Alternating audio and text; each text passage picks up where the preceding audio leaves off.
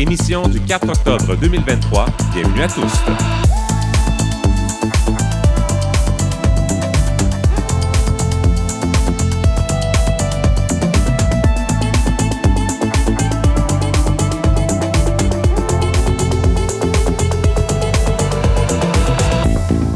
Kim Roy-Grenier au microphone. Aujourd'hui à l'émission, on se penche sur l'accès aux soins de santé pour les femmes LGBTQ+. Le laboratoire de recherche Collab vient de lancer une nouvelle étude sur le sujet. On en parle avec euh, l'agente de recherche Kinda Wassef. Bonsoir. Bonsoir. Quel pronom utilisez-vous? Mon pronom, c'est elle. Et qu'est-ce que ça veut dire pour vous faire partie de la communauté? Ben, je pense que c'est un... euh, c'est une question difficile à répondre.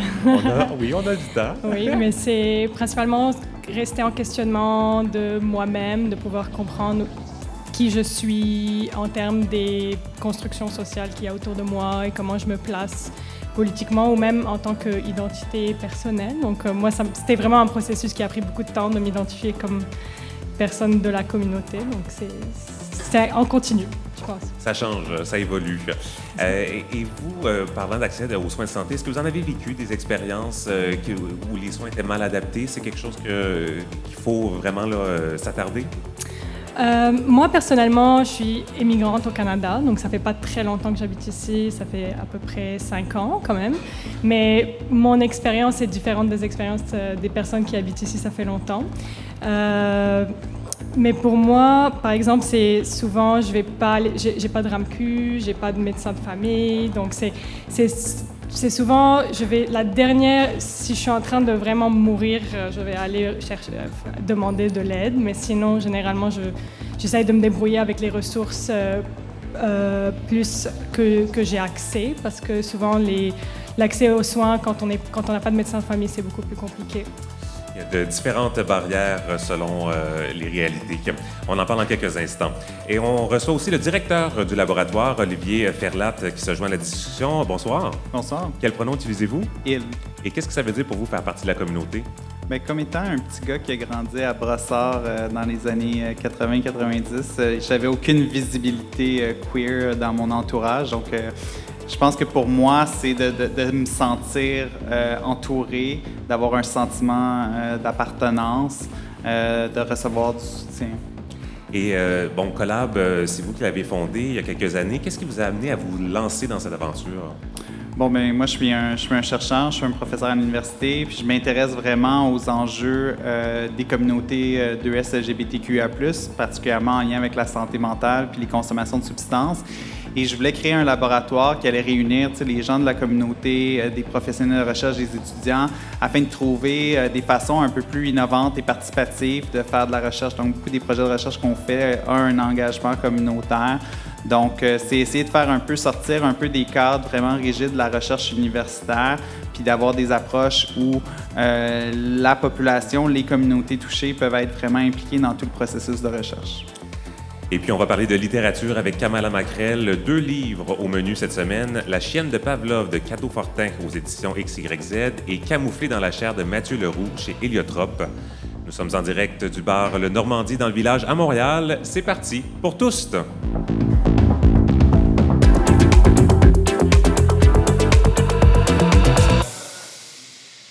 Collab est un laboratoire de recherche sur les communautés de E LGBTQIA+, afin de mieux comprendre les enjeux de santé qui leur sont propres.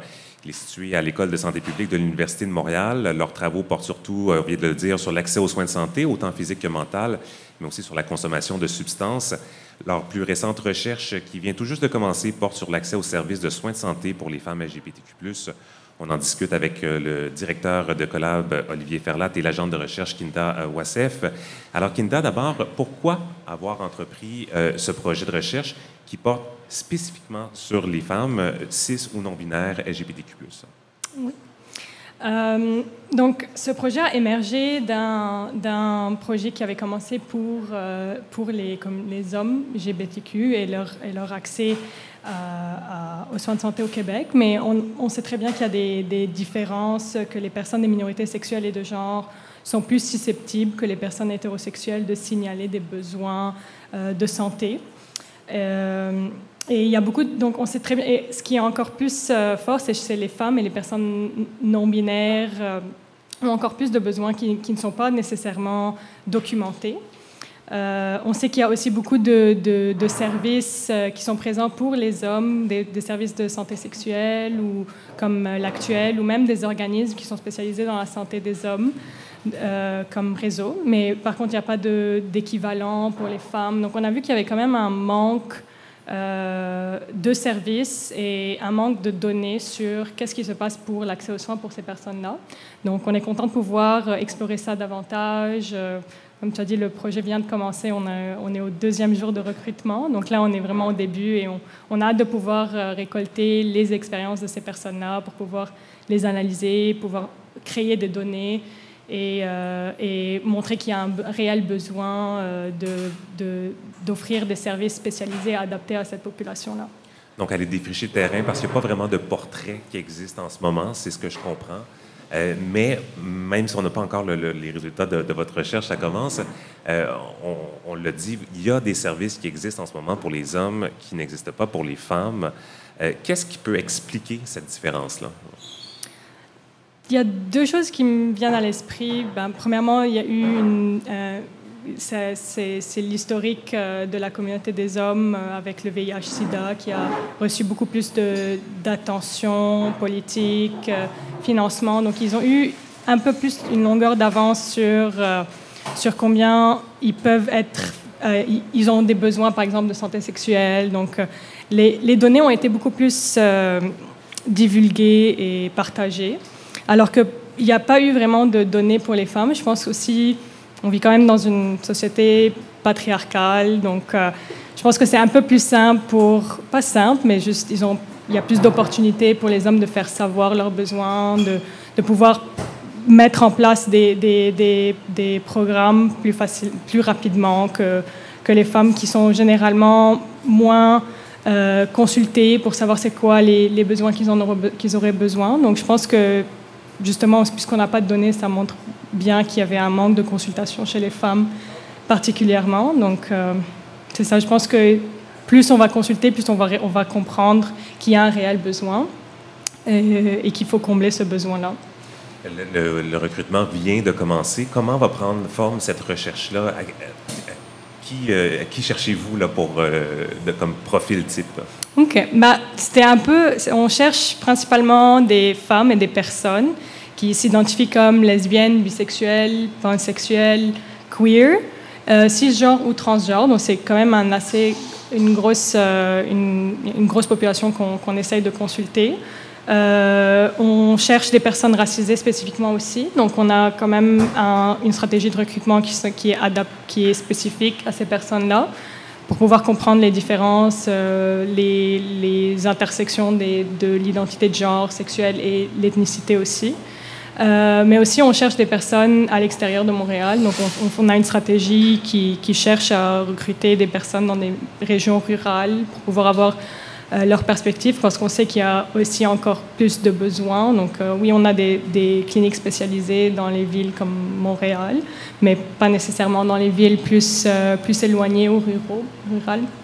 Et donc, en ce moment, vous l'avez dit, il y, a, très peu de données. Est-ce que vous avez quand même un petit point de départ où c'est vraiment vous qui allez défricher le terrain.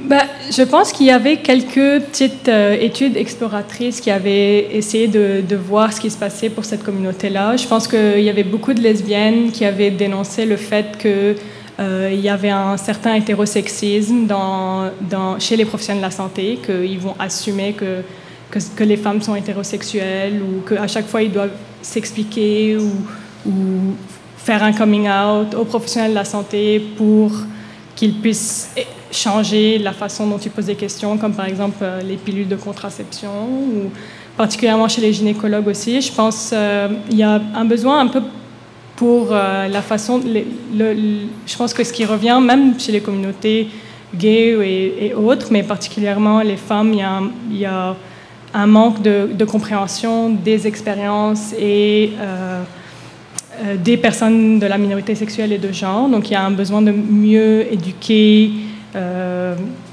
les professionnels de la santé sur ces sujets-là pour savoir comment utiliser le langage approprié avec ces personnes-là, euh, comment pouvoir rendre la personne plus à l'aise de pouvoir partager ses expériences. Donc il y a, des, façons de pouvoir euh, interagir avec ces personnes-là que les professionnels généralement ne connaissent pas bien. Euh, il y a un manque d'informations sur ça. Donc, un, une des pistes de solution, la formation. Olivier, euh, vous avez, avec Collab, fait euh, une recherche similaire, mais pour euh, les hommes. À partir des, constats que vous avez faits, est-ce qu'il y a déjà des pistes de solution qui avaient été identifiées pour les hommes que vous savez qu'on pourrait commencer à mettre en place pour les femmes? Oui, en fait, ben, je pense qu'un des enjeux qui est ressorti vraiment fortement dans notre recherche sur les hommes, c'est le manque adapté de ressources euh, en lien avec la santé mentale. Donc, euh, bon, on sait que la, santé mentale, c'est euh, le petit oublié un peu de notre système de santé. Il y a très peu, pour toutes les populations, très peu de services gratuits ou même de services qui ou sont, qui sont facilement accessibles. Il y a des longues listes d'attente. Donc, c'était vraiment une des choses qui était vraiment ressorti aussi, mais c'est aussi difficile quand on cherche à trouver un, professionnel en santé mentale, par exemple, de trouver un, spécialiste qui comprend notre réalité. Euh, puis c'est important, surtout si euh, bon, euh, si notre santé mentale, si, les enjeux sont un peu liés avec notre identité aussi. Puis je me, je me, souviens de l'histoire de quelqu'un qui nous avait raconté dans cette recherche-là que lui, euh, ça m'avait beaucoup marqué, lui, il, attendait dans le système public pour voir un professionnel de santé pour, des problèmes de santé mentale. Il a attendu deux ans et quand il a eu sa première rencontre avec la, la, thérapeute du réseau public, elle, elle comprenait rien à, ces enjeux. Euh, elle, elle, avait aucune connaissance des enjeux des communautés euh, de SLGBTQA+. Donc, cette personne-là, il, a, arrêté les rencontres.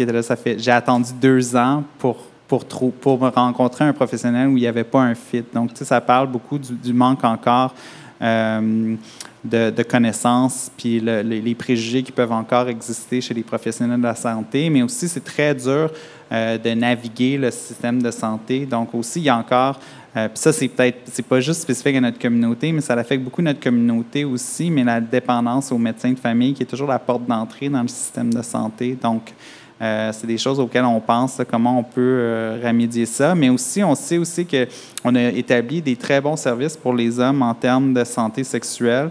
Donc, comment on pourrait mobiliser ces services-là où les hommes se sentent déjà confortables à venir pour qu'il soit plus peut-être inclusif pour la diversité sexuelle euh, et de genre, puis aussi qu'il puisse offrir peut-être aussi, certains le font déjà, des services adaptés euh, en santé mentale. Euh, au niveau de, des cliniques spécialisées, euh, Kinda, t'en, as glissé un mot, euh, ça existe pour les hommes.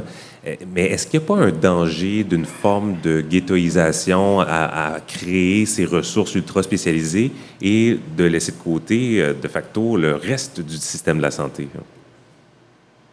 Olivier ou Kinda? je peux répondre. Je pense que c'est deux choses parce qu'on le sait que les il y a deux choses. Un, il ne faut pas penser que on, doit créer nécessairement une place où tout le monde doit avoir des services, euh, où les personnes queer doivent absolument aller chercher leurs services. Donc, il y, a aussi une chose à faire. un mais je pense a beaucoup de personnes la communauté veulent un professionnel de la santé qui va les comprendre. Ils veulent aller dans un endroit où ils savent qu'ils vont être acceptés, qui n'auront pas à expliquer plein de choses, qui vont un peu de soi en lien avec leur identité sexuelle et de genre. Donc, je pense qu'il y a un besoin à combler, un désir avec ça, mais c'est sûr que la plupart des interactions que les personnes queer vont avoir avec le système de santé vont être à l'extérieur de, ces services-là. Donc, à la même temps, je pense qu'en en, en, ayant des services adaptés, puis cette option-là pour les services adaptés pour les gens, je pense qu'il faut aussi adapter un peu mieux le système de santé, euh, s'assurer que quand les gens vont dans certaines cliniques, euh, les questionnaires sont appropriés, puis que les professionnels sont prêts, nombres d'heures de formation que les professionnels de santé reçoivent euh, dans leur dans, leur curriculum en tant que, médecin ou infirmière ou travailleur social, dépendant de la discipline, est quand même assez euh, très limité. C'est reconnu comme étant très niché, mais on sait que tous les professionnels de la santé, peu importe où ils travaillent, vont à rencontrer dans leur carrière et ont interagir avec des personnes de la diversité sexuelle de genre. Donc, ils doivent avoir les connaissances parce que l'enjeu aussi, Un des enjeux que les gens critiquent souvent, c'est que, quand il faut que quand tu vas chercher tes services de santé, que ce soit pour ta santé mentale, physique ou sexuelle, si tu as à expliquer des choses, tu viens comme. Le rôle change. Tu viens pour des services, mais là, il faut que tu expliques plein de choses sur ton identité genre, ton, ton orientation sexuelle. Donc, il y a comme un fardeau que c'est le patient qui doit éduquer le, le professionnel de santé. Puis ça, ça devient comme euh, ça devient une chose qui peut être lourde pour les personnes, puis les personnes vont se dire, ben peut-être, vont un, se dire, ben ok, je vais attendre que ça soit plus sérieux avant d'aller voir un médecin, ou je vais juste euh, pas y aller, ou je vais cacher mon identité sexuelle ou de genre. Euh, donc, puis au niveau de la formation, bon, c'est limité en ce moment. Est-ce que ça faisait partie d'une des recommandations de la précédente recherche sur les hommes d'augmenter cette formation-là ou de mettre des programmes de formation continue pour le professionnel qui a déjà euh, été diplômé? Mm-hmm. Parce que je pense que, ben oui, c'était une des recommandations. Puis je pense pas que c'est que les professionnels de santé veulent nécessairement euh, veulent nécessairement euh, mal nous servir, ou, mais euh, c'est sûr que ça prend dans certains enjeux des compétences un peu, euh, puis des connaissances, puis une sensibilité un peu importée, différente qu'on aimerait que, que, que, ce soit que ce soit à tout le monde. Puis c'est pas juste aussi les professionnels de la santé nécessairement, c'est tout le monde dans le réseau. Certaines interactions vont être avec le, le, staff d'accueil à l'entrée euh, qui vont peut-être mégenrer quelqu'un ou qui vont poser des questions à, une femme, ah, votre, votre, euh, votre chum n'est pas là, ou votre mari n'est pas là, ou votre conjoint. donc, c'est comme, c'est pas, il y a toutes les, à tous les niveaux des interactions dans notre système de santé, il y a des fois des, des, des, places où on sent pas on, on, nous envoie un signe qu'on n'est peut-être pas la bienvenue. Donc, c'est, vraiment, il y a comme un travail de fond qui doit être fait. Oui, tous les corps de métier sont interpellés. Euh, Kinda, ces cliniques là, euh, dont on parlait, qui sont spécialisées, c'est un modèle qui fonctionne bien dans un grand centre où il y a une forte concentration de personnes de la communauté. Vous l'avez dit, vous voulez recruter des gens des régions. Euh, qu'est-ce qu'on qu'est-ce qu'on peut faire ou comment on peut bien les servir euh, alors qu'ils sont minoritaires dans leur milieu? Euh, j'ai juste une petite expérience personnelle à partager euh, par rapport à ce qu'on parlait avant, par rapport à, à, s'il y a une clinique spécialisée, qu'est-ce que ça peut apporter à ces personnes-là. Bah, je pense que, par exemple, moi, j'ai eu beaucoup de mal à trouver des services qui sont adaptés à mes besoins. J'ai par rapport au fait de, ne pas être, euh, d'être une personne racisée qui vient de quelque part d'autre, avec une culture un peu différente, euh, euh, des enjeux familiales différents. Donc c'était assez avoir une, intersection de plusieurs identités plus, plus complexes et ne pas avoir quelqu'un qui comprend cette chose peut au final juste nous faire un peu genre laisser tomber, je vais peut-être pas trouver quelqu'un, donc je vais, surtout pour les services de santé mentale, c'était ça principalement le problème. Mais par exemple, dès que j'ai vu, il y avait, il y a une clinique qui, est ouverte pour les personnes euh, LGBTQ+ euh, immigrantes, et quand j'ai vu ça, j'étais comme c'est pas comme si j'y vais tous les jours là. C'est pas je, pense que suis jamais allée en fait. Mais juste savoir qu'il y avait cette cette option-là, de pouvoir trouver quelqu'un qui comprend un peu ces enjeux, ces enjeux-là, j'étais juste vraiment beaucoup plus réconfortée. Ça, euh, apporte un, petit euh, réconfort de savoir qu'il y a une ressource adaptée vers laquelle se trouver, même si on n'en a pas besoin au quotidien ou dès maintenant, de savoir qu'elle est là. Vous, vous avez remarqué que ça a un changement sur, euh, ben, sur votre bien-être. C'est ça, c'est ça. C'est sûr que savoir qu'elle est là, ça, ça, ça aide beaucoup.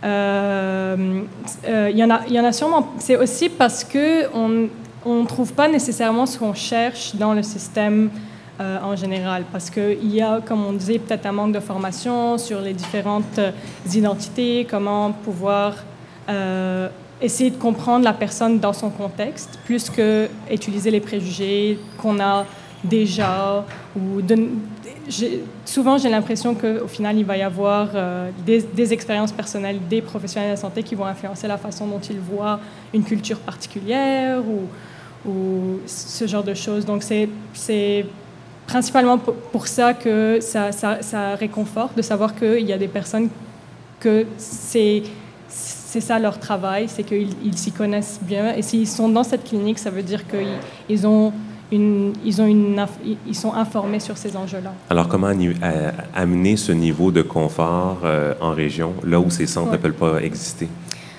Ben, en région, c'est un peu plus compliqué parce que généralement, s'il y a moins de nombre de gens, donc il y aura peut-être moins de, de, de, volonté de financer une clinique qui va desservir trois ou quatre personnes. Donc c'est mais je pense que principalement, c'est pouvoir quand même trouver des ressources, sur quand même avoir des ressources, même en région, euh, peut-être même le, les, ressources à distance, ça serait possible, mais les mêmes, pouvoir avoir au moins par région quelqu'un qui, qui, puisse aller trouver ces ressources-là qui peuvent être euh, euh, qui peuvent être adaptées aux enjeux, à des enjeux particuliers comme les enjeux de la communauté. Pour que les personnes, même si c'est deux ou trois personnes, s'ils ont besoin de ressources adaptées, qu'ils puissent les, trouver euh, plus facilement, ou bien dans un monde parfait, bah, tous les professionnels de la santé seraient informés euh, et euh, pourraient bien réagir dans ce genre de situation où ils ont affaire à, quelqu'un qui s'identifie comme non-binaire pour la première fois et qu'il qu sache comment réagir. Parce que je pense que souvent, les personnes en région sont peut-être peut-être des professionnels sont peut-être moins exposés à ce genre de de, personnes-là. Donc même s'il n'y en a pas, ils doivent être quand même prêts à pouvoir desservir une personne qui est en région, qui a besoin de cette aide-là. Donc, ben, l'étude, c'est à ça qu'elle va servir, de pouvoir mieux orienter euh, euh, les, décisions. Euh, parlons de collab, Olivier. Bon, vous, l'avez dit, ça travaille aussi sur la consommation de substances. il y a eu des études qui ont été faites. Qu'est-ce que vous avez appris à travers ces études-là que vous avez menées jusqu'à maintenant? Oui, ben on, mène différents projets. donc, on, on, essaye vraiment d'apprendre un peu plus, c'est quoi les enjeux euh, de santé mentale, de consommation de substances. Puis on s'intéresse beaucoup à Collab, c'est quoi, c'est quoi les déterminants de, la santé. Donc, qu'est-ce qui, fait que les personnes queer ont, un bon état de santé ou un, mauvais état de santé? Puis surtout, moi, ce que je remarque dans nos recherches, si j'aurais besoin de faire une constatation un peu générale, ce que tu me demandes un peu de faire, c'est que souvent, dans la recherche sur les populations euh, queer, ben c'est la, recherche qui est, mise de l'avant souvent, c'est que on, fait face à beaucoup d'enjeux de santé, puis, euh, tu sais, souvent, on est très, euh, on est très, euh, on est, on est, c'est comme c'est un peu de notre faute, la communauté, parce qu'on prend pas soin de nous, on, a des comportements à risque, puis tout ça. Donc, tu sais, nous, ce que, ce qu'on voit, dans notre contexte, de, de la recherche, ce que ce qu'on voit, c'est que les personnes queer sont quand même très actives dans leur, dans leur santé, à prendre soin de leur santé mentale, à pratiquer la réduction des méfaits. Et euh, donc, savent trouver des ressources, que ce soit des ressources au niveau de la communauté ou autre. Donc, c'est une, une, communauté qui est très résiliente d'une certaine façon, qui, euh, qui, en fait, moi, je trouve dans un contexte où il y, a, y, a, très peu de ressources adaptées, où on a, très, on a fait très peu d'initiatives pour essayer euh, d'enrayer euh, certains problèmes dans la communauté, particulièrement la santé mentale, de voir que notre communauté, en fait, elle, pas, elle, est pas si mal que ça. sais, la plupart des personnes queer ont quand même un bon état de santé. Euh, je pense que ça, ça parle de la force et de la résilience. Mais ce qu'on voudrait voir, c'est plus d'action, justement, pour pouvoir mieux supporter la communauté.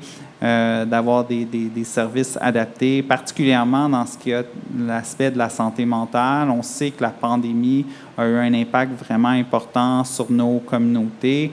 Euh, on s'en remet à peine. Il y a une montée assez importante euh, des violences.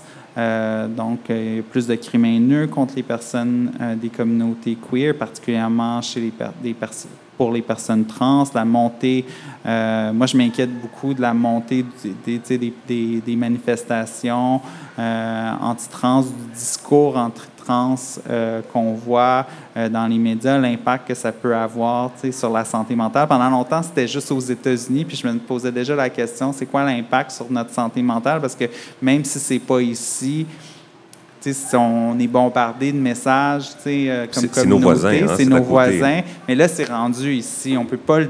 Ben, ça a toujours été un peu ici, mais là, c'est très vocal ici. C'est très. On les entend très fort. Les personnes qui veulent pas que certaines personnes, surtout certaines personnes de notre communauté, ça vise beaucoup les personnes trans puis les personnes non binaires. On veut pas qu'il existe ces personnes-là. Puis je me demande c'est quoi l'impact sur la santé mentale?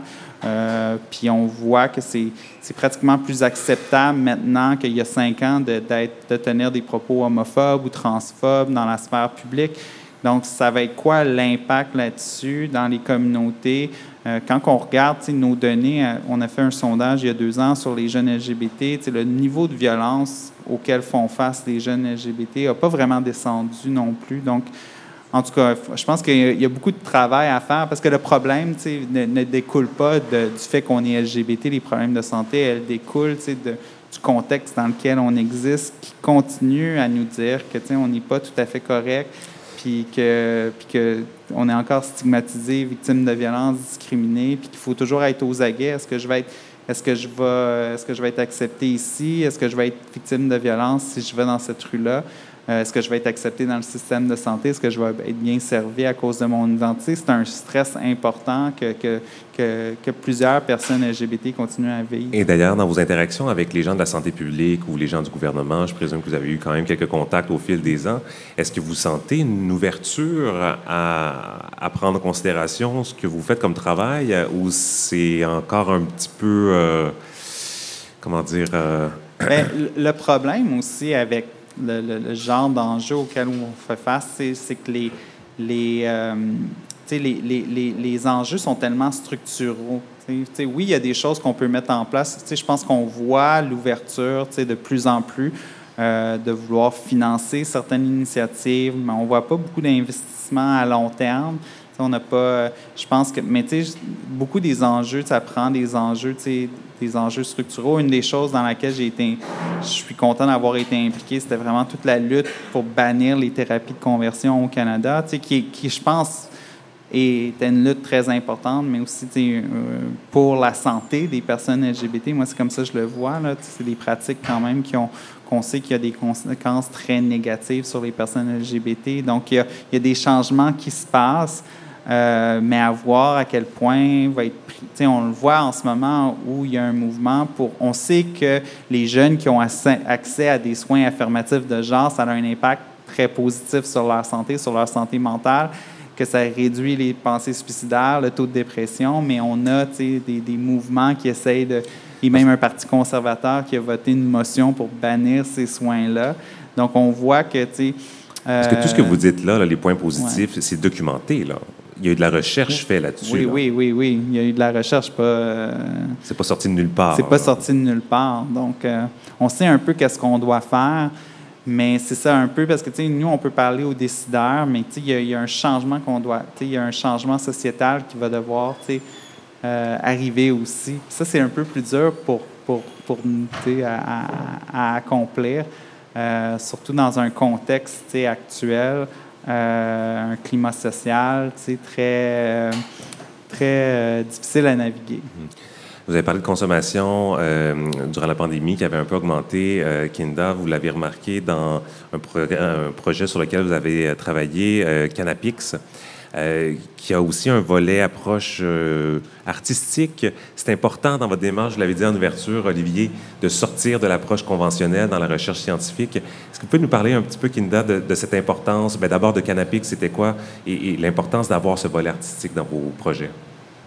Donc, Canapix, c'était vraiment ma première expérience en recherche. C'était vraiment incroyable pour moi de commencer avec un projet comme ça. Euh, donc, on demandait aux jeunes, donc c'était des jeunes euh, de 15 à 24 ans, de prendre des photos sur leurs expériences de consommation, comment est-ce qu'ils voient les liens entre leur consommation de cannabis, leur identité de genre, identité sexuelle, et aussi comment est-ce que cette consommation a été euh, prise par, comment est-ce que ça a influencé leur santé mentale, donc tous les liens entre l'accès aux services de santé mentale, euh, leur santé mentale, leur consommation. Et ça a commencé pendant la pandémie. Donc, euh, on a fait notre. Euh, c'était des entrevues. On donnait le temps aux, participants de prendre ces photos-là, puis revenir et on en discutait en, dans, des, dans des entrevues de one-on-one interviews, moi et, moi et la personne. Et euh, c'était vraiment intéressant de pouvoir partir d'une photo et commencer par une photo, puis on, je leur demande de pourquoi est-ce que vous avez pris cette photo, qu'est-ce qu'elle veut dire, euh, euh, qu'est-ce qui vous a inspiré pour prendre cette photo. Donc partir d'une image, comme, comme on dit, on l'a répété plusieurs fois avec Canapix, qu'une image vaut, vaut mille mots. donc on commence par la photo, puis on parle de toutes sortes d'expériences dans lesquelles ils étaient. Donc je pense que c'était une approche qui a permis aux personnes de d'un peu diriger la, conversation vers ce qu'il voulait vraiment parler, puisque on a une question comme ça euh, que tu dois répondre. Euh. Donc j'ai, la réception était meilleure, vous avez vu. J'ai senti que ça pouvait, ça, ça, ça, euh, ça permettait aussi d'avoir une conversation plus fluide, d'apprendre à se connaître déjà à partir de la photo. pour que la personne se sente à l'aise de partager leurs expériences, parce que c'est souvent des expériences qui sont pas nécessairement facile à, en discuter à quelqu'un qu'on vient de rencontrer sur Zoom. Euh, donc, euh, je pense que c'était vraiment une, expérience incroyable de pouvoir parler à ces personnes-là, de sentir qu'ils se sentaient à l'aise avec moi. Donc, c'était pour moi aussi assez empowering de voir que les personnes euh, appréciaient ces entrevues, parlaient de leur santé mentale. On, me disait à la fin que j'ai senti que c'était une, une, séance de thérapie. J'ai jamais autant parlé de ma consommation de ma vie. On avait beaucoup qui n'avaient jamais mentionné leur consommation à leur euh, psychologue ou thérapeute ou travailleur social. Donc, c'était souvent des conversations ou des, des réflexions qu'ils n'avaient même pas eues avant d'avoir cette conversation pour le projet. Euh, donc, il y avait beaucoup de, de, personnes qui disaient que pendant la pandémie, j'ai juste, euh, j'ai beaucoup consommé, j'avais rien à faire. C'est souvent ce, ce, qui, ce qui revenait beaucoup, c'est que quand j'ai le temps, ben, je, je, vais, je, vais, je vais commencer à fumer. Euh, parce que ça rend ma journée un peu plus sympa. Mais il y avait des, aspects positifs, donc on n'avait pas une, perspective très pathologisante de la consommation. On essayait vraiment de, comprendre qu'est-ce que ça leur apporte, pourquoi est-ce qu'ils le font, est-ce qu'ils trouvent ça bien pour eux ou pourquoi est-ce qu'ils trouvent ça bien. Donc il y en avait beaucoup qui, qui, disaient que ça m'a beaucoup aidé à, faire une introspection sur moi, à penser un peu plus sur mon identité de genre, sur ma sexualité, sur les relations que j'ai autour de moi, de, comprendre un peu plus ma position euh, dans cette société. Donc, il y, en a, y en avait beaucoup qui commençaient plus socialement à consommer parce que quand même, c'est assez répandu dans la, dans la communauté de, de, consommer du cannabis. Donc, c'était vraiment pas très dur de recruter des, des jeunes qui consommaient du cannabis. Et, euh, et il, me, il, me, disait que c'était, ça m'a beaucoup apporté euh, pour mon anxiété. Donc, ça les aidait à dormir, ça les aidait à se calmer. Donc, il y avait beaucoup de points positifs qui revenaient, mais aussi, il y avait une conscience qu'ils étaient dépendants. Il y en avait beaucoup qui me disaient... oui, c'est des contre-coups consommés. Hein. Ouais. Il disait quand même, c'est... Je, je, sais que je suis dépendant, je ne sais pas si je peux arrêter vraiment. Euh, j'avais vu un mime qui m'avait fait rire pour la consommation de cannabis. C'était une tête de quelqu'un qui avait, qui, avait, qui avait peur. Et la première, la première partie, c'est euh, when I, si, je consomme du cannabis, j'ai peur. Et it's scary. If si je consomme du cannabis, ça fait peur. Et si j'arrête de consommer du cannabis, ça fait encore plus peur. Et j'étais genre, oui, oui, c'est bien, c'est bien ce que j'ai senti dans le discours, c'est qu'il y a quand même une partie de la consommation qui était négative, ça ramenait de la paranoïa, des anxiétés sociales aussi. Donc, je pense qu'il y avait pas mal d'expériences. C'était vraiment intéressant de pouvoir écouter. Relation ambiguë, hein, souvent entre les personnes euh, et, les substances. Euh, donc, une première expérience, vous l'avez dit, de recherche euh, à, à, Collab, une expérience différente. Je terminerai là-dessus, Olivier. vous avez un volet, un programme de jeunes chercheurs. C'est pour des gens queer de la communauté qui n'ont pas nécessairement d'expérience en recherche. comment ça fonctionne? Oui, bien, l'idée, c'était de créer une opportunité de recherche pour les jeunes de la communauté, donc programme Jeunes chercheurs queer. Et qu'est-ce qu'on fait?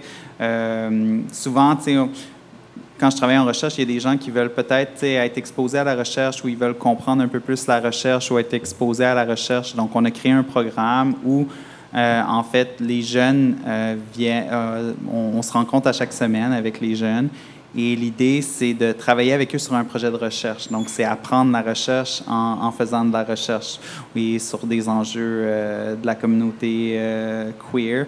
Donc, c'est, pas, euh, c'est assez relax dans un, c'est pas une, recherche. on se rencontre quand même à l'université, mais c'est pas, c'est pas un cours universitaire. Donc, c'est vraiment, on a des discussions sur différents enjeux de la communauté. On, les consulte sur un projet de recherche. on fait des activités de recherche eux. Puis l'idée, c'est de les amener à, à, à, travers tout le processus de recherche, donc de, de, la question jusqu'à la dissémination euh, des résultats de recherche. Donc, euh, puis ça leur donne l'opportunité de, de, comprendre un peu mieux leur communauté, mais aussi d'avoir certains sont venus au projet parce qu'ils veulent obtenir de l'expérience de faire de la recherche, mais ce n'est pas accessible à eux. Euh, donc, euh, ça leur donne aussi des, atouts euh, par rapport à ça, puis ça leur permet de socialiser. Puis en même temps, pour nous, à Collab, ben, ça nous permet d'être proche de la réalité des, jeunes. Même si j'ose penser que je ne suis pas si vieux que ça, je suis quand même pas dans la catégorie de jeunes. Donc, donc, ça nous permet d'avoir un peu un regard avec eux. donc, ils amènent beaucoup à nos projets dans le sens qu'ils amènent un, un, regard un peu plus jeune. Puis ça nous permet que nos recherches qui sont particulièrement ciblées vers les jeunes mais reflète bien euh, la réalité euh, du terrain. Donc, il y a plus d'informations sur votre site Web euh, sur ce projet. on trouve aussi le formulaire, là, ou en tout cas les coordonnées pour vous contacter pour participer à cette recherche sur l'accès en soins de santé pour les femmes LGBTQ+. on trouve aussi sur votre site le balado Chemstory sur le chemsex. Ça, ça a été lancé en juin, donc c'est tout récent. Des gens qui ont fait du chemsex, qui partagent leur expérience, différents formats. Euh, j'ai écouté ça. Je vous recommande vivement l'entrevue entre Eric et Félix. Les deux premiers épisodes, euh, ça, ça, ça, bouleverse. Euh, donc, Olivier Ferlat, directeur de Collab et Kinda Wassef, agente de recherche, merci beaucoup d'avoir été avec nous aujourd'hui. Merci.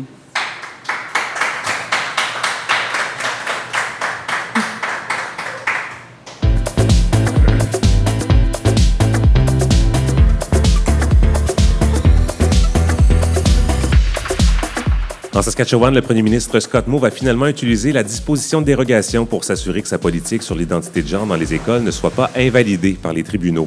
Il en a fait l'annonce peu de temps après l'injonction accordée par un juge pour suspendre temporairement la politique, le temps que les tribunaux se prononcent sur le fond. La nouvelle politique exige le consentement des parents des élèves de moins de 16 ans en ce qui concerne l'éducation à la sexualité et à la question du genre.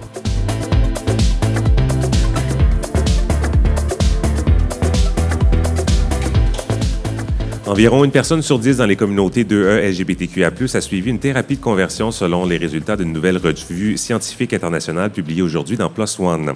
Cette proportion varie selon le pays en fonction des lois en vigueur. Le taux est par exemple plus élevé aux États-Unis qu'au Canada, où cette pratique est désormais interdite depuis l'an dernier. Les hommes, les personnes trans et les personnes racisées sont les groupes les plus exposés aux thérapies de conversion.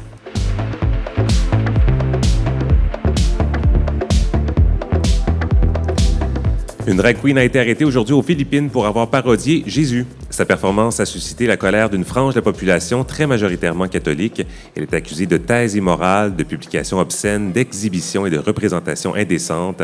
La drag queen de 33 ans a déclaré à l'AFP qu'elle n'a rien fait de mal et que son arrestation était le reflet du degré d'homophobie qui règne aux Philippines.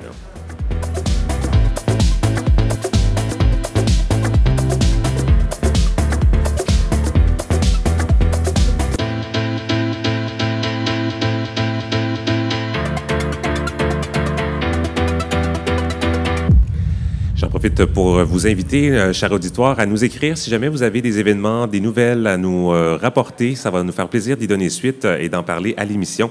Vous pouvez nous contacter à notre adresse courriel info à ou encore sur nos plateformes Facebook, Instagram. oui, ces deux-là prioritairement pour nous contacter. Et puis, c'est maintenant l'heure de jaser littérature avec Kamala Macrel.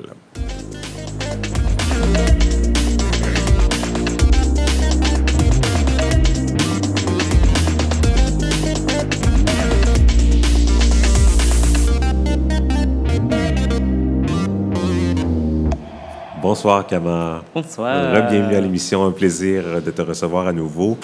Euh, pour ce soir, tu nous as préparé une euh, chronique en binôme, Mhm. euh, deux œuvres choisies pour des liens qu'ils ont, euh, qu'elles ont entre elles, qu'ils ont entre elles, des livres. Oui, euh, le premier, euh, La chienne de Pavlov de Cato Fortin. Qu'est-ce que ça raconte? Ok, plongeons dedans. La chaîne de Pavlov de Cato, Cato Fortin. Alors déjà, je tiens à commencer. euh, en... C'est le premier roman de Cato Fortin. C'est son tout premier roman.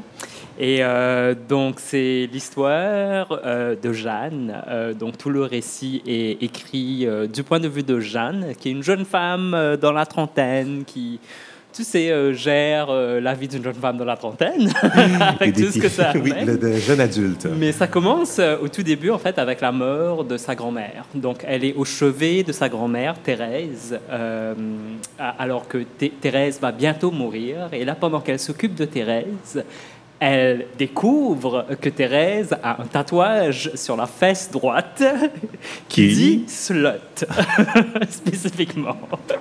Et là, de là, euh, euh, de là s'enchaîne une. Donc, ce qu'elle dit, elle dit euh, Ma grand-mère avait le cul tatoué et je n'en savais rien. Et maintenant, son cul n'existe plus. Donc là, dans, à travers le récit, à travers le, le- le reste du roman, en fait, c'est qu'à la fois, elle essaie de passer à travers son deuil, euh, donc le, le deuil par rapport à, à la grand-mère, mais aussi d'autres deuils qui se passent euh, dans, dans sa vie. Donc elle a une rupture amoureuse, par exemple. Euh, donc elle a une, une grossesse interrompue aussi. Donc elle passe à travers plusieurs deuils, mais au centre de tout ça, elle veut apprendre, mais c'était qui Thérèse? Et elle était très très proche de sa grand-mère, mais là tout d'un coup, elle apprend que ah, il y avait peut-être une vie que Thérèse avait, de- Qui était elle- cachée. Voilà. Et, donc, là, il y a une quête pour aller découvrir cette histoire-là. Exactement. Et là, en fait, et c'est là où ça devient encore plus intéressant, c'est en allant vider euh, l'appartement de Thérèse, de sa grand-mère, elle découvre euh, que sa grand-mère était en fait travailleuse du sexe, camgirl, et aussi activiste pour la sexualité des personnes âgées.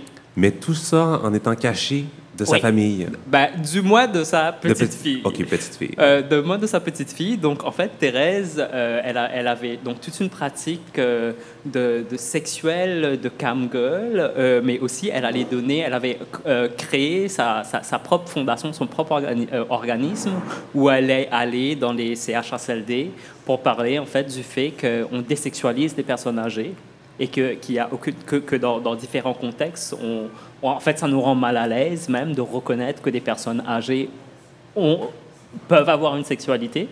Et, euh, et euh, donc, il y a- il y a, l'autre partie du récit qui est vraiment l'histoire de Thérèse. Parce qu'en fait, ce qui se passe, c'est que la, la petite fille, Jeanne, euh, trouve, en fait, tu sais, la collection dildo, etc. tous les trucs de. Ah oui, de c'est elle qui Thérèse. vide les boîtes. Ah là, ouais. là. Mais elle découvre aussi le petit bureau, le petit studio où Thérèse travaillait, tu sais, avec sa webcam, etc. Et là, elle va tout de suite sur le site web de Thérèse, parce que Thérèse avait un site web, forcément, et elle s'y est inscrite tout de suite euh, pour aller voir les vidéos. Et là, j'aimerais bien vous lire un extrait, euh, un, un petit extrait, parce que ça, ça c'est la première fois où on rencontre Thérèse, donc la voix de Thérèse. Donc, euh, elle, elle trouve le site web, elle s'inscrit au site web, et là, elle clique sur la première vidéo pour voir qu'est-ce que sa grand-mère raconte. Donc là, c'est la voix de la grand-mère, ça commence. Bonjour, je m'appelle Thérèse. Je suis activiste, artiste de performance et camgirl. Sur le web, on m'appelle la chienne de Pavlov. Vous, euh, vous savez, c'est qui Pavlov? Pavlov, c'est pas mon mari, c'est un scientifique russe qui a proposé le concept de conditionnement. Il faisait sonner une cloche au moment de nourrir son chien. Puis, à un moment donné, il suffisait que la cloche sonne pour que le chien se mette à saliver. Pavlov avait réussi à conditionner un réflexe chez son pitou. C'est quoi le lien avec mon nom? Pour faire simple, le chien, c'est ma chatte. Et le but, c'était de, faire, de, la, faire saliver parce qu'après la ménopause, c'était le désert du Sahara dans mes culottes. Mon truc, c'était de me pincer les mamelons bien fort pendant chaque orgasme, qui était euh, à peu près le seul moment où j'étais capable de se secréter. Après quelques mois, il suffisait que j'effleure mes mamelons pour devenir bien lubrifiés. Après deux ans, j'ai réussi à éjaculer pour la première fois. J'avais 67 ans. Quand même tout un témoignage comme ouverture, comme vidéo de présentation. ça doit être tout un choc là, pour sa petite fille. Ben, ce que j'aime bien dans cette écriture, donc aussi pour parler un peu de, l'écriture elle-même, euh, le, roman est écrit dans une écriture, ce que moi j'appellerais une écriture féminine, dans le sens que, tu sais, dans, dans, dans, dans, dans dans l'histoire littéraire, dans le canon, canon, littéraire, il y avait une manière d'écrire où c'était toujours, bah, c'était l'homme qui pouvait publier. Pendant longtemps, c'était que des hommes qui pouvaient publier. Donc il y avait une manière d'écrire où tout doit être toujours très rationnel, tout doit être pensé d'une certaine manière. Et il y a une écriture féminine qui est ancrée vraiment dans le ressenti féminin, qui, permet, qui permet de jouer dans le langage. Une des choses particulières avec ce, roman en particulier, c'est que tout écrit est écrit dans des petites phrases très simples. Et ça, ça crée un rythme que je trouve vraiment extraordinaire qui te permet de rentrer dans la subjectivité de Jeanne. Donc à travers tout ça, d'un côté, oui, il y, a, le choc de la petite fille, euh, mais aussi elle se pose des questions sur qu'est-ce que ça veut dire pour elle, pour sa sexualité, pour ses amis, pour ses communautés, mais aussi qu'est-ce qu'elle a à apprendre de Thérèse qu'elle n'a jamais pu apprendre de son vécu? Et comment est-ce que maintenant ça, ça peut changer euh, ses relations, surtout euh, sa position en tant que femme dans la société? Et on la suit. Est-ce que c'est un livre écrit au jeu quand vous parlez de subjectivité, on plonge là vraiment avec elle dans sa tête, dans ses euh, émotions? Voilà, c'est ça. C'est, donc là, j'ouvre une page au pif, mais ça dit « Je tremble encore quand je vois du sang sur le papier toilette. La peur me revient d'un coup chaque fois. Mon corps fige complet, ma tête aussi. » Et j'aime bien, il y a quelque chose dans ce rythme, tu sais, où, tout est tout juste une phrase, une phrase, et ça, ajoute, et ça ajoute un nouveau, et ça ajoute un, niveau. Donc pour moi, ça, ça, ça, offre une entrée dans une subjectivité que je trouvais très très forte. Voilà pourquoi je voulais en parler. Et euh, il y a des liens à faire avec euh, le deuxième livre dont vous voulez nous parler, Camouflé dans la chair de Mathieu Leroux. Oui, tout à fait. Euh, Mathieu Leroux. Alors, Mathieu Leroux euh, a publié, c'est son troisième roman, c'est son quatrième livre et son troisième roman. Euh, ses deux autres romans sont euh, Dans la cage et Avec un poignard. Et il a une autre collection d'essais hybrides qui s'appelle Quelque chose en moins, choisis un coup de poing. Je, je, parle, de, étant donné que j'ai lu tout son corpus, j'en parle parce que Mathieu Leroux a une particularité dans son écriture, c'est une des personnes qui écrit la violence. Euh, je veux dire, même le, titre de Avec un poignard, avoir un roman qui s'appelle Avec un poignard, déjà. Euh, et avec Camouflé dans la chair, donc c'est un roman en deux temps. Donc c'est un peu un, deux en un, parce qu'il se passe deux récits euh, qui peuvent être lus séparément. Dans on peut commencer par la, la suite si on souhaite ou c'est pas, pas recommandé? C'est pas faire son ben, histoire. selon, selon, selon, les intérêts des personnes. Donc, euh, si tu veux lire ce qui se passe dans une chambre d'hôpital, euh, tu liras le premier. Si tu veux lire ce qui se passe le temps d'une nuit dans un sauna à Amsterdam, tu liras le deuxième. deux environnements extrêmement différents. Voilà. Ça ne clash pas trop entre les ben, deux? Dans le premier, euh, donc il parle, il parle donc on, on rencontre le patient. Donc à travers, on parle le patient. Euh, il y a le patient et en fait le patient, et ça c'est basé en fait de son expérience de vie, euh, le patient en fait qui a, une condition euh, neurologique qui fait que du jour au lendemain, il devient de plus en plus paralysé. Et là, il finit par passer des mois à l'hôpital, complètement paralysé, et ça lui prend un an et demi, en fait, avant de pouvoir reprendre sa vie, marcher, etc. Et dans la première partie, donc, il, parle vraiment de, oui, l'état du patient dans le corps, qu'est-ce que ça veut dire perdre la gentilité du corps, mais aussi ça, ça parle beaucoup du soin. Donc comment est-ce que toutes sortes de relations se tissent? Parce que tu, tu, tu dépends d'un réseau de personnes, souvent des personnes que tu ne connais pas, qui s'occupent de toi, qui s'occupent de ton corps. Donc ça, c'est la première partie. Dans la deuxième partie, on rencontre le client. Le client, euh, au tout début, on ne sait pas exactement c'est qui le client. Il y a un moment où on comprend que le client était le patient. Ça, ça arrive plus tard. Euh, d'ailleurs, je vais vous partager ce petit extrait parce qu'il est très, très fort. Euh, et là, on rencontre le client. Le client, lui, arrive dans, lors d'une soirée dans un sauna gay à Amsterdam et il passe toute la nuit. il déambule, il y a des aventures, etc. Et je pense qu'il y a quelque chose dans les deux textes qui parle de l'intimité du corps, qui parle des fluides, qui parle du toucher, qui parle du, lien au corps dans des contextes complètement différents. Et ça, je trouve assez intéressant. Et ensuite, il y a des petits trucs même dans la forme littéraire que Mathieu Leroux fait. Tu sais, par exemple, quand au tout début, euh, il y a des listes en fait de tous ces médicaments, donc acétaminophène, 325 mg aux 4 heures,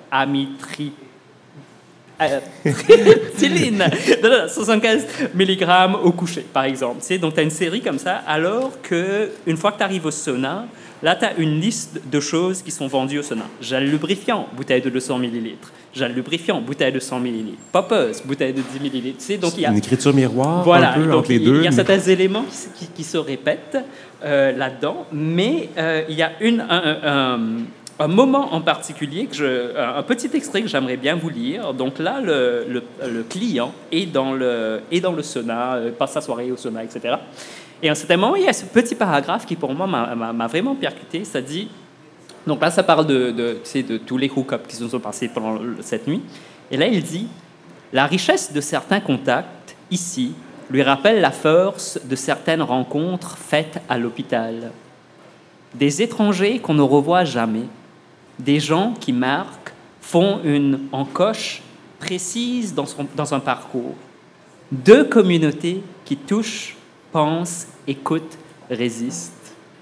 Et pour moi, c'était vraiment le moment fort, parce que quelque part, dans les deux cas, oui, il y a un lien au corps, il y a un, lien à la chair, mais c'est sûr que quand je le lisais, j'étais genre, ouh, c'est c'est où le lien entre le sauna et, euh, et, euh, et le- la, la chambre d'hôpital Mais pour moi, c'était vraiment le, ce, ce moment, euh, en fait, qui, que, que j'ai trouvé très, très fort.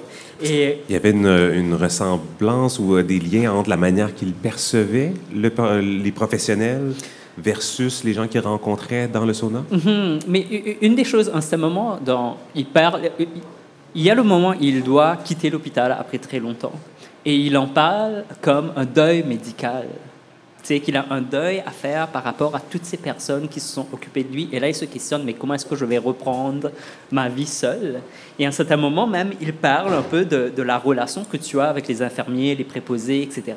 Pre- presque comme une relation amoureuse. Pre- presque comme une relation d'amant, parce que ça devient un peu le seul contact physique que tu as, c'est le seul contact quotidien euh, que tu as. Donc il y a quelque chose dedans que j'ai trouvé, euh, euh, que, que, je trouvais euh, un lien fort. Et l'autre parallèle que je dirais, euh, et là je vous lis encore un petit extrait de, de, la toute fin.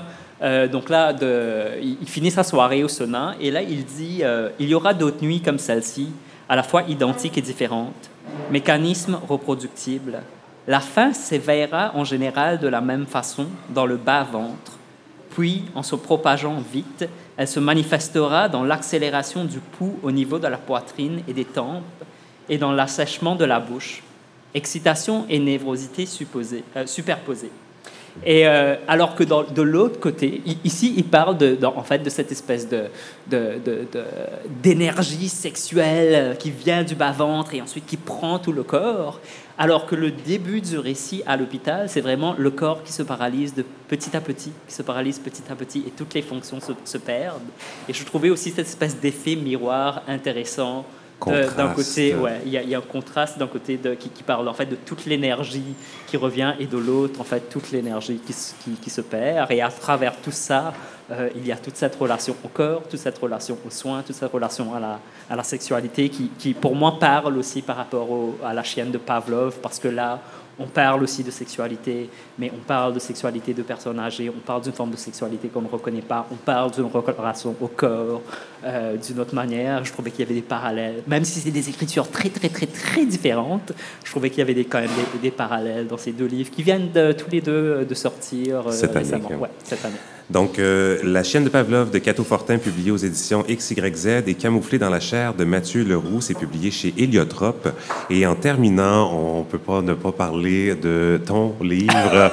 Un tout petit mot. Je sais que tu voulais pas beaucoup en parler longtemps, mais ça vient de sortir un livre jeunesse. Cette semaine, oui, euh, un album jeunesse qui s'appelle Indrazal et la quête de l'océan, qui d'ailleurs est mon premier livre en français aussi, maintenant que j'y pense. Félicitations. Merci. Euh, et c'est un récit écologique sur les îles. Euh, en fait, en, en 2020, il y a eu un, un, un vraquier qui, qui, qui a fait, qui s'est naufragé, qui s'est échoué sur la côte de l'île Maurice, d'où je viens. Et euh, il y a eu plus de 1000 tonnes de fuel qui s'est déversé dans le lagon, qui est la plus grande crise écologique de toute l'histoire de l'île. Et ça, c'était en 2020, et, euh, et je le vivais beaucoup comme un deuil euh, d'ici. Et, euh, et à un certain moment, je me suis dit, comment est-ce que je transforme ce deuil? Et c'est comme ça que je, me suis dit que je voulais offrir quelque chose pour la nouvelle génération. Donc j'ai écrit ce compte écologique et maintenant c'est un livre et il est sorti en librairie. Félicitations, j'ai vu les images euh, cette semaine là, du dévoilement euh, du livre de la boîte. Euh, Kamala Macrel, merci beaucoup. Merci Et beaucoup. la semaine prochaine, ce sera le retour de Garance pour des suggestions musicales.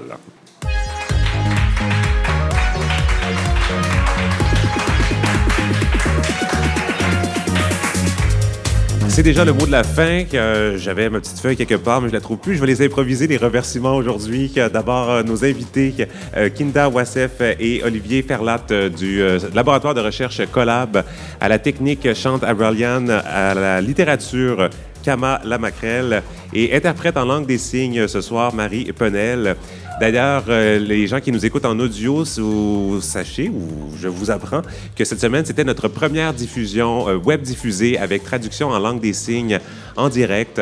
Donc, euh, désormais, sur notre chaîne YouTube, si vous regardez en direct, vous allez voir cette traduction et ainsi que des images. Et vous allez, les émissions seront accessibles aussi par la suite. Donc, merci encore une fois d'avoir été avec nous. Merci aux personnes qui se sont déplacées.